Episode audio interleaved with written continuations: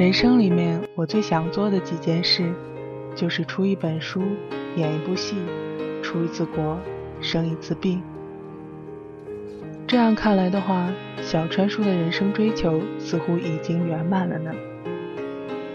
说实话，我很好奇那本言情小说具体是怎样的，因为我实在无法将那类风格的作品和眼前这个暖水瓶大叔联系在一起。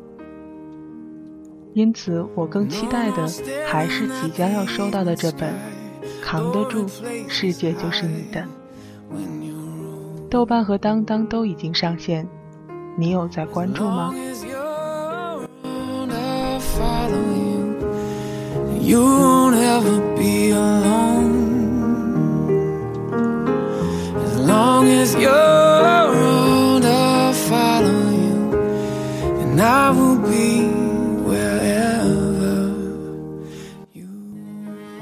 最近过得还好吗？我是苏阳，声音被误认为是小男孩，但是我还是坚持在这里。或许就像歌词里唱的那样，只要你还在这里，我就会陪伴你，你永远不会是独自一人。这里是由 FM 简单调频为你特别出品的，亲爱的晚安。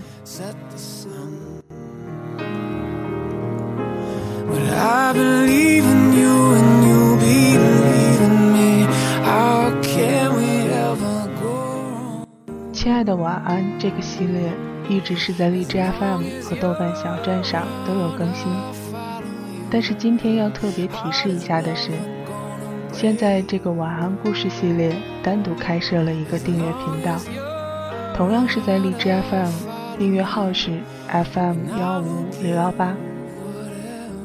为什么要这样做呢？其实原因很简单，将五档节目混着放在同一个列表下，看起来真的是很混乱、很碍眼。尤其是对于明明是巨蟹座，却在这个时刻很像处女座的小川叔来说。而且最近川叔即将开一档新的栏目，名叫《十万个为什么》，风格上会有很大的差异。所以，单独将《亲爱的晚安》这个系列拿过来放在新的订阅平台上，大家浏览起来也会方便很多。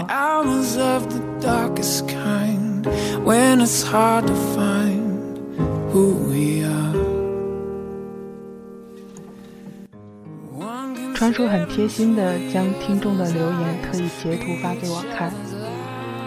当我看到有人真的在等待我更新节目的时候，这是莫大的鼓励。这一次更新离上一期大概有二十天的时间，这么久的时间，我在忙着什么呢？我在忙着生病。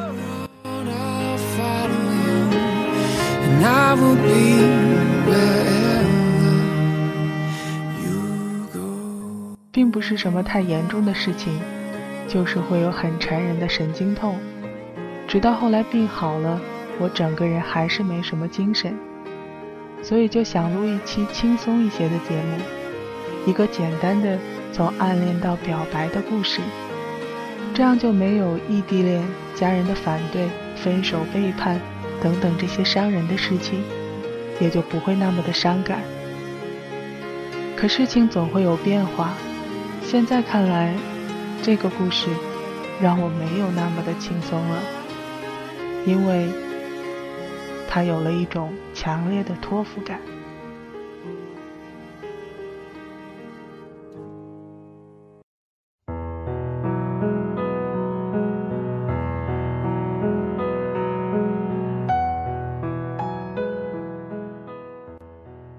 这期节目开始准备还是上个星期的事情。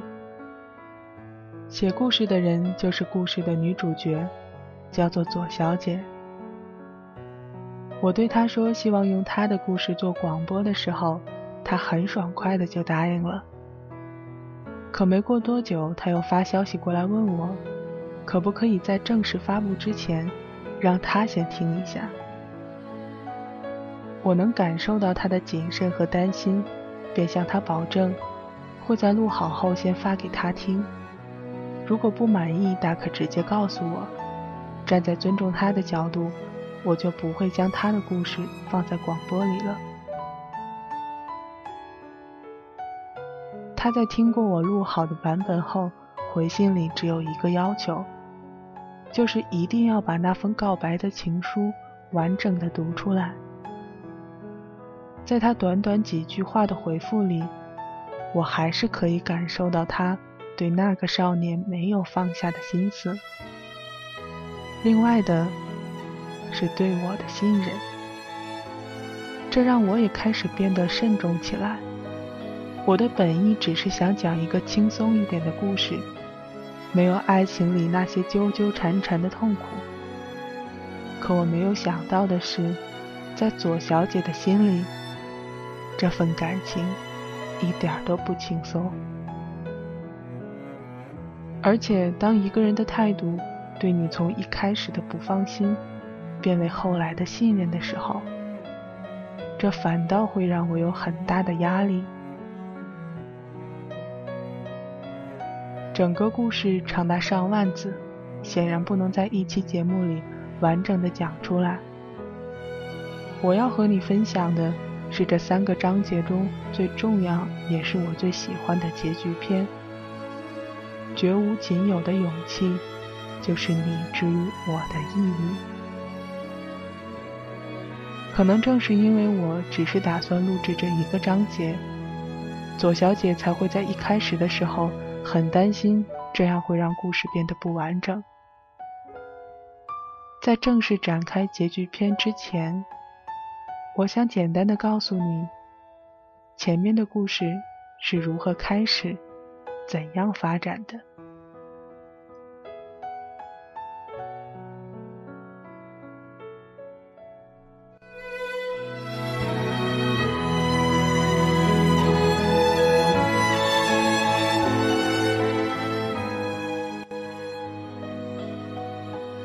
左小姐与少年相遇于图书馆。她有着一双很漂亮的单眼皮。少年是从长相到穿着举止都要比同龄人精致的那种，而这正是吸引左小姐的地方。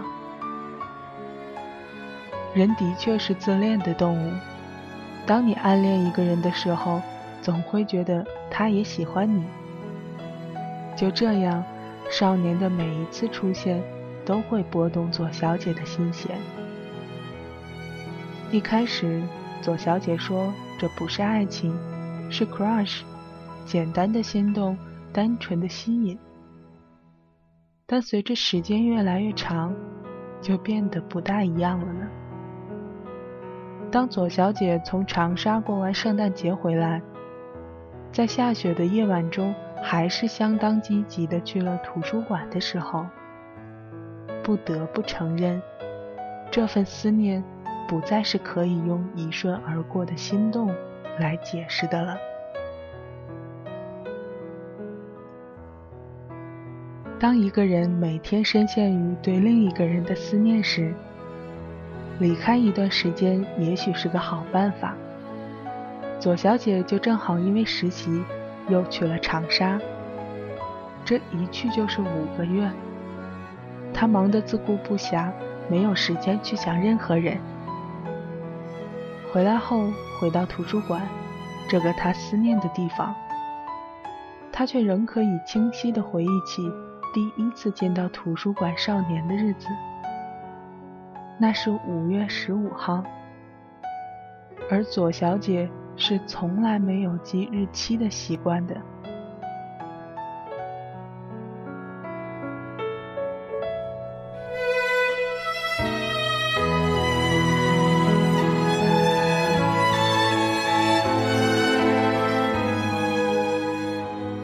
越是期待一个人的出现，心底那份感情就越会加速的发酵。左小姐也算是个撰稿人，偏偏这个时候，他写了一篇名为《骄傲是胆小鬼》的文章。他在文章里说：“爱情里，我太缺乏那样一种坦诚的勇气，婉转暧昧。”不若一句脆生生的喜欢。别做骄傲的胆小鬼，说出来也放下来。他一边写着，心情就越加的矛盾。最后终于决定要表白。不知道为什么，他很肯定，已经消失了那么久的图书馆少年，一定会在五月二十号这一天出现。肯定到他在思念中假想着对少年说：“今天，我一定要跟你拿走一样东西。”如果不能是爱情，那我要勇气，我一定要拿到。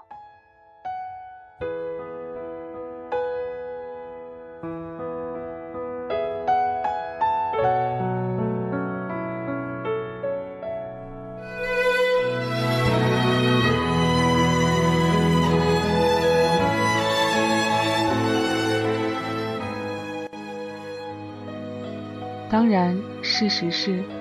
图书馆少年没有出现，几乎失落到极点的左小姐，只能将这种无从表达的心情，写成了一封要寄给少年的信，也就是那一封珍贵的情书。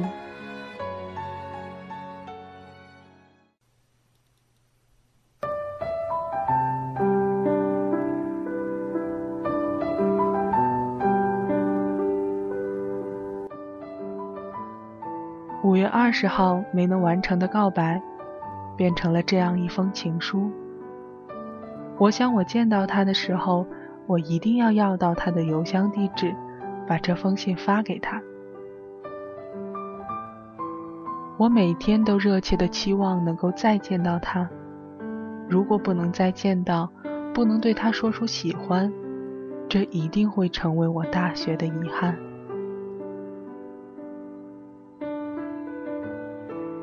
日子一天天过去，他却再没有出现过。我胀满希望的心也一点一点的在下沉。我想找他，但是对他我实在知之甚少。我不知道他的名字，也没有他的照片。我只是猜测他应该是美医系的，能说出的也只有单眼皮、高高瘦瘦、皮肤很白。这样并不确切的信息，我该怎么办呢？我也不知道。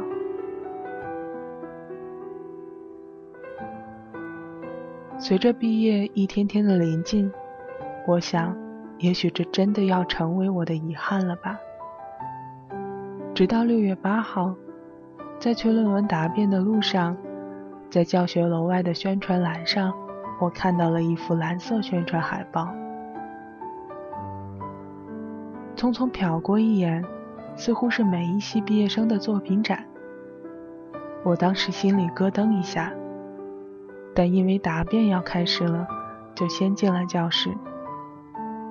后来发现还有好几个才轮到我，我就又从后门出来，转到宣传栏的面前，将那张海报仔细地看了一遍。记下展览的时间、地点，然后我想，我一定要去看这个展览，这或许是我和他的最后一点联系了。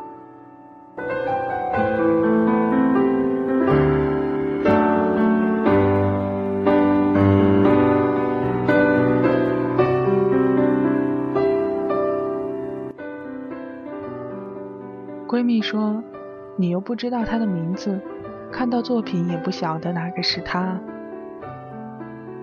我说那可不一定，我相信那种感觉。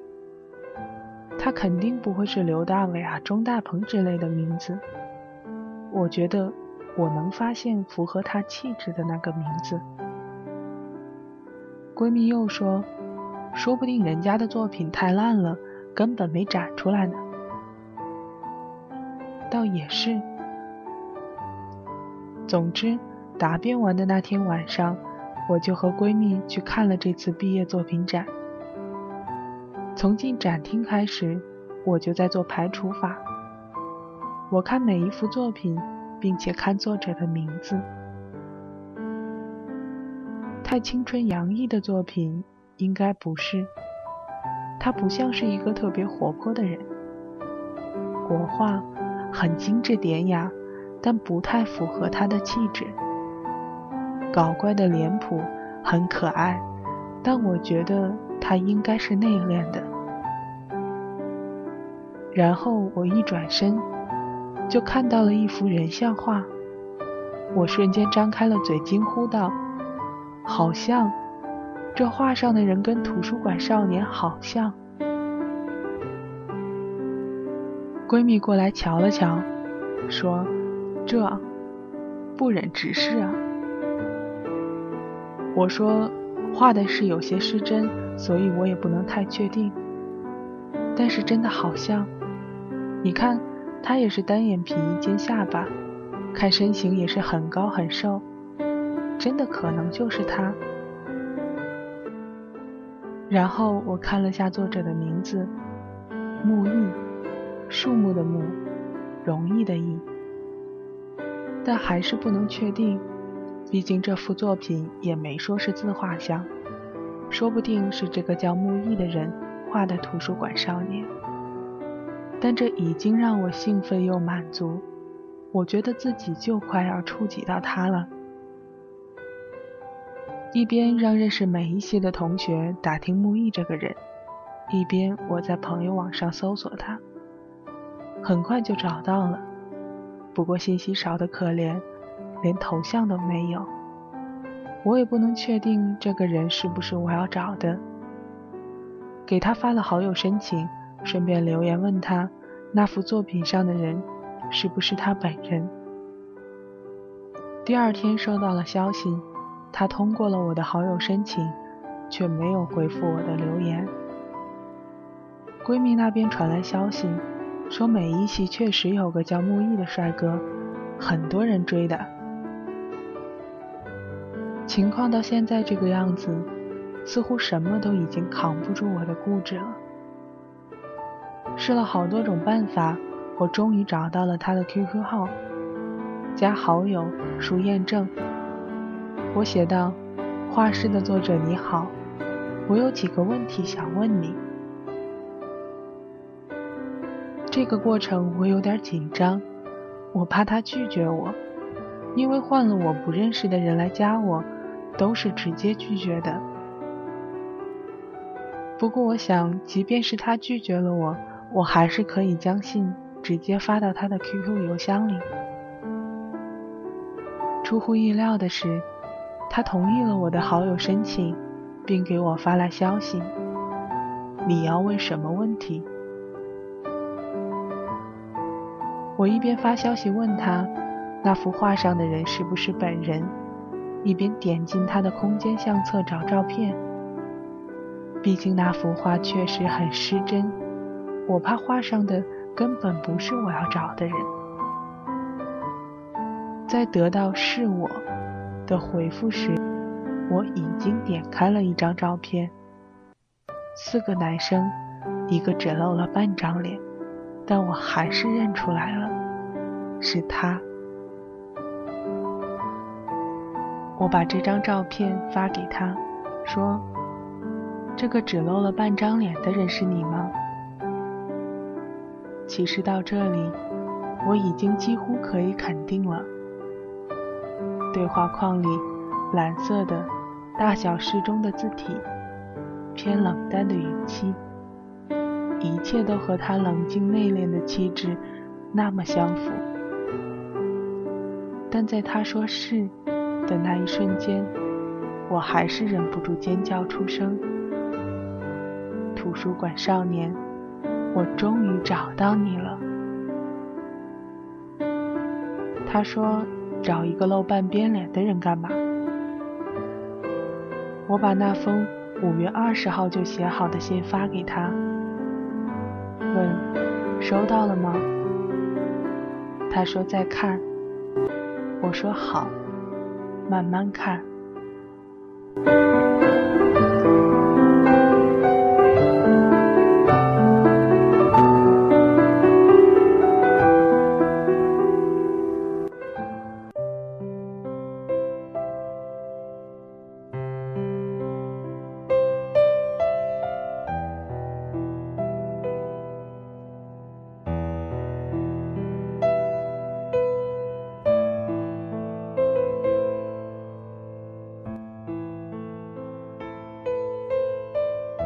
的图书馆少年，你好。这样憋不住的我，很少见呢。或者说，连我都从没见过这样的自己。本以为只是过客，过了也就过了。毕竟从去年到现在，足有五个多月的时间，我一次都没想过你。可谁晓得，只是几天前瞟过一眼。竟然让我的心跳都乱掉了。一连几天，我都在这种心慌意乱中度过。我肤浅又热烈的喜欢你。肤浅，因为我不认识你，我甚至不知道你的名字。我只是喜欢你的眼神，你的沉默，你的身形，你的脸。喜欢你表现出来的冰山一角的一切，热烈，是我太思念你，太想见到你，太懊丧，在学校遇见的每一个陌生面孔都不是你。我每天期待在图书馆七楼见到你，然后又每天失望，没有看到你。但是我本以为自己是绝无勇气要表白的，因为我从来都是个胆小鬼，再喜欢也绝不要表现出来，更何况是亲口承认呢？我为什么会突然这样呢？大概是我昨天写稿子的时候决定的。那是一篇关于爱情里的骄傲与勇气的文章。我写着写着，发现自己真的好遗憾，在那么多爱情里，竟然从来没有勇敢过一次，没有好好承认过一次，没有亲口说出过喜欢一次。亏我还在教育读者要勇敢，要坦荡，就算得到的是拒绝，也给自己的感情一个告别，一个结束。至少可以坦然转身，不带任何留恋。回头看我自己在感情里都懦弱成了什么样，我怎么好意思，竟还敢让别人勇敢呢？然后我就觉得好不甘心。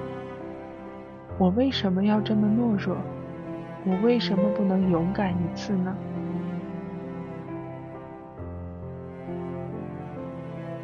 所以，亲爱的，你刚好成了我勇敢的对象，因为现在的我喜欢你。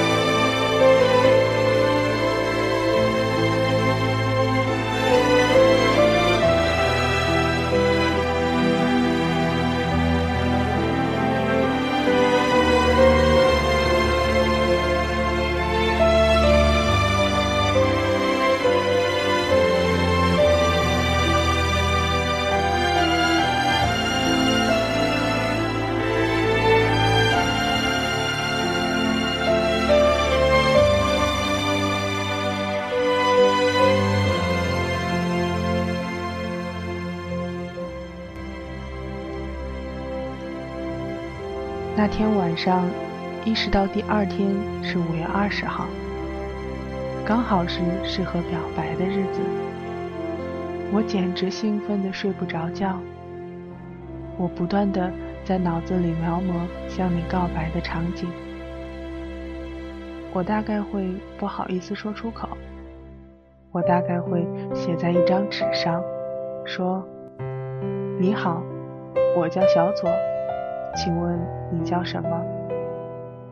会问，今天是五月二十号，你有想向谁告白吗？今天有人跟你告白吗？也许我是第一个，我想跟你要一样东西，爱情，你愿意给我吗？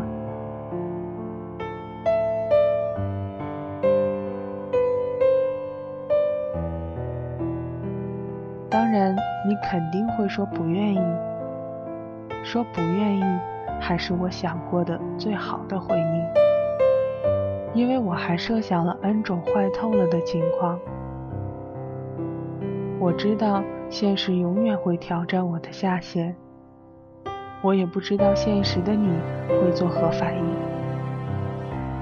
不是没有幻想过你会说愿意，不过那太美好了，好像想一想都要花掉好多的运气。所以我设想的最好的一种，就是一句简单的不愿意。那么我会说，我今天一定要从你这里拿走一样东西。如果不能是爱情，那我要勇气。是的，我势在必得的，是爱情里的勇气。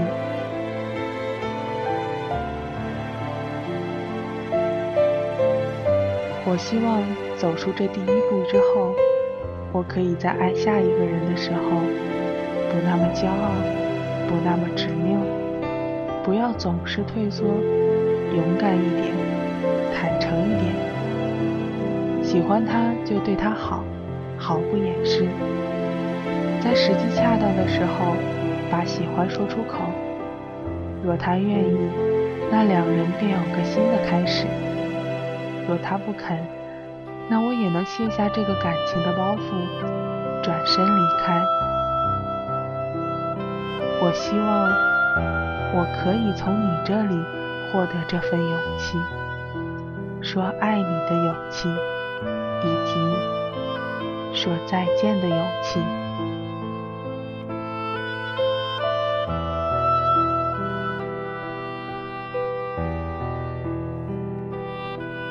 来图书馆的路上，我都在想，要是你真的在，我该怎么办？真的要表白吗？走进电梯，看着数字一个个上升，我好紧张，心跳越来越快。电梯终于在七楼停下，我慢慢的走出来，一步一步的走过书架，想看到你，却又怕看到你。我不知道要怎样才不显得突兀，要怎样才不会令你觉得无礼。要如何才不会吓到你？终于，我走过那四排书架，环顾了一圈，一边失望，又一边松了一口气。你不在，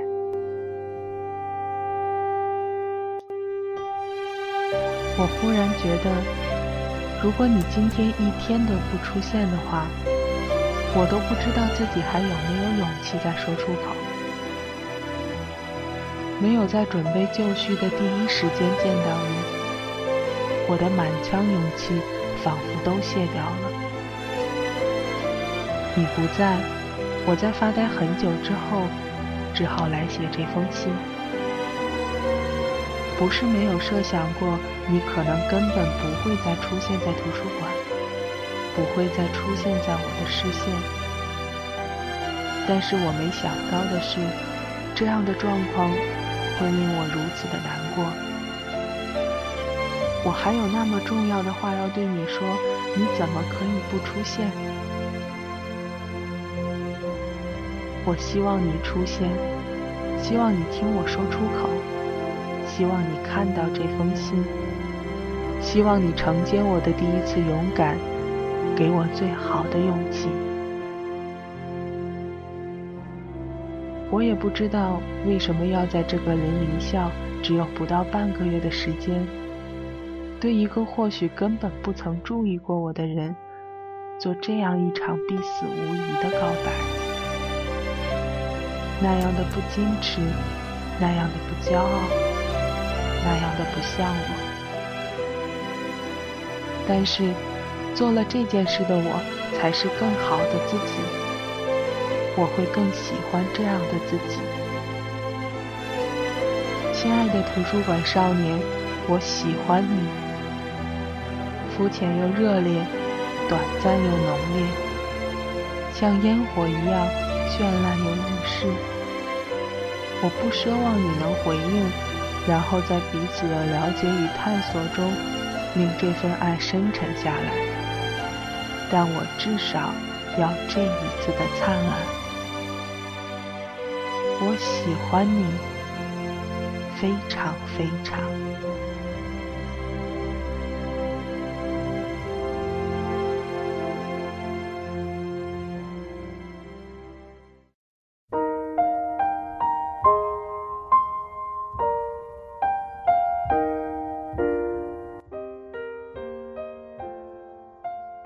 等我再回来的时候，就看到了他的回复。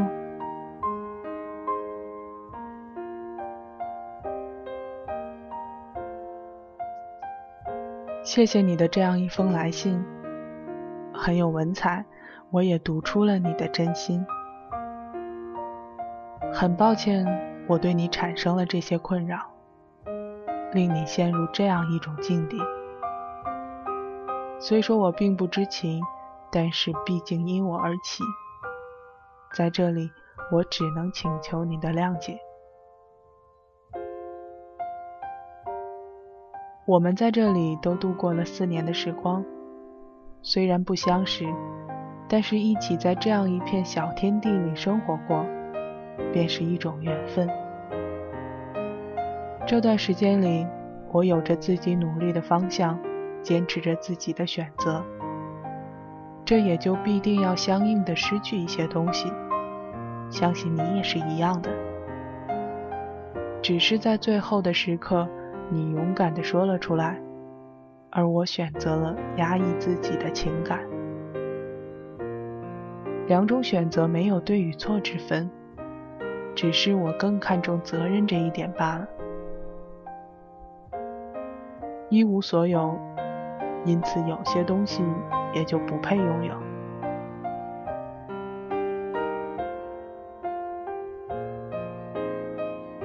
大家即将开始各自新的生活，我很庆幸在最后能认识到你这样一位新朋友。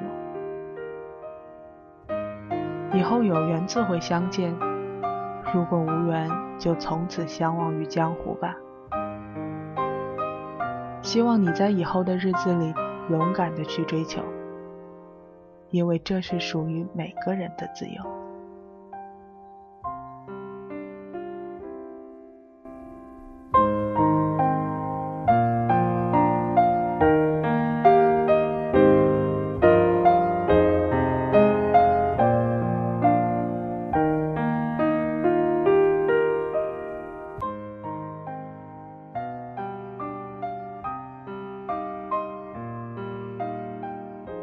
这封回复表现出来的他，有坚定的方向和强大的内心，冷静自持，重责任，不愿轻易表露心迹，对未来有属于自己的期许。我的眼光果然没错，当然，这回复实质上是婉拒，字里行间可以猜测。他有一个很喜欢的女生，不过时机不成熟，他自觉还不配说出爱。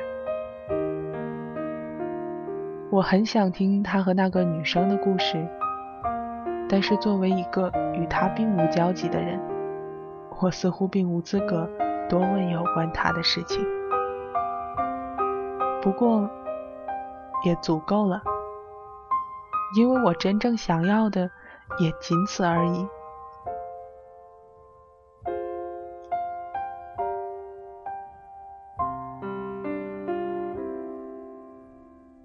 我和图书馆少年的故事到这里就要结尾了。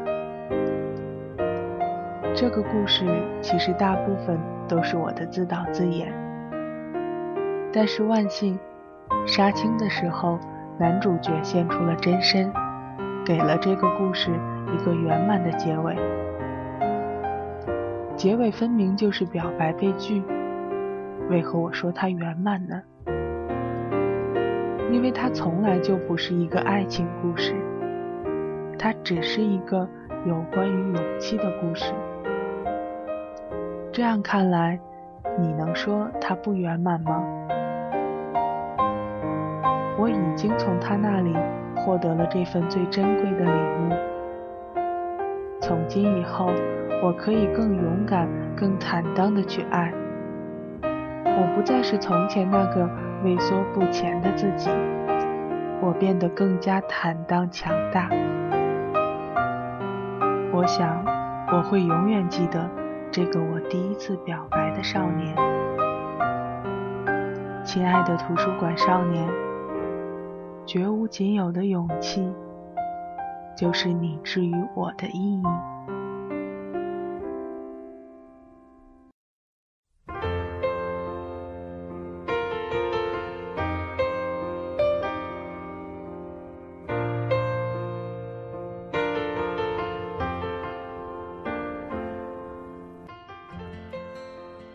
在一开始，我并没有打算将左小姐的那封情书。全部完整的放到节目里，可能是因为写的就是自己的爱情，她的文字里多少会有些小女生的情绪，甚至在有些地方过于直白，而我个人觉得这并不是适合广播的词句，所以我只是将其中的几句话补充在了后面。可左小姐听后觉得。那封情书才是勇气这个主题最重要的体现。只有将情书完整的放在故事里，这个故事才能完整。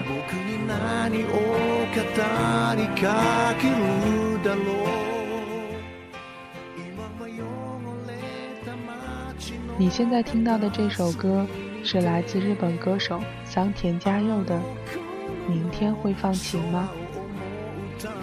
我一直很喜欢它，是因为它是一部日剧的主题曲。那部电视剧叫做《求婚大作战》，内容讲的是一对青梅竹马的男女，直到最后在女生婚礼上致辞时，男生才终于意识到自己是爱她的。然后很神奇的出现了一个精灵，它可以让时间静止倒转。他给男生创造了很多次的机会，让他时光倒转回去和女生表白，可却又屡屡错过。歌词里有一句在问：“放弃了吗？”电视剧的结尾是，男生回到了现实当中，在犹豫过后，他鼓足了勇气。在婚礼的当场，向女生做出了他人生当中最深情的表白。表白这个事情，无论是对于男生还是女生，都是不容易的。可如果是因为喜欢而让自己变得更加勇敢，你一定会更加喜欢这样的自己。这个故事里。左小姐不光只是喜欢图书馆少年，她还喜欢因为喜欢上了少年而变得更加勇敢的自己。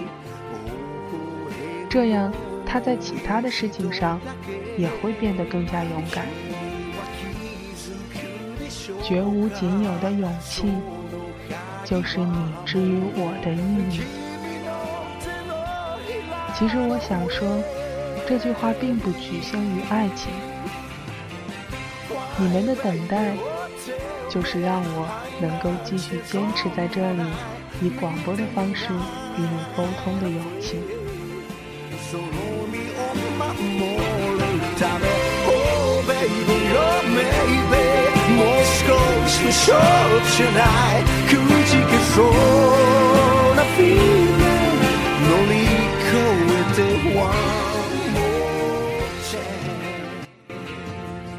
超过了四十分钟，这期节目的长度远远大过了我的预期。希望你没有听到不耐烦，我只是很想把这个故事讲得完整清晰，也当做是送给左小姐的一份礼物吧。今天的节目就到这里，我是苏阳，亲爱的，晚安。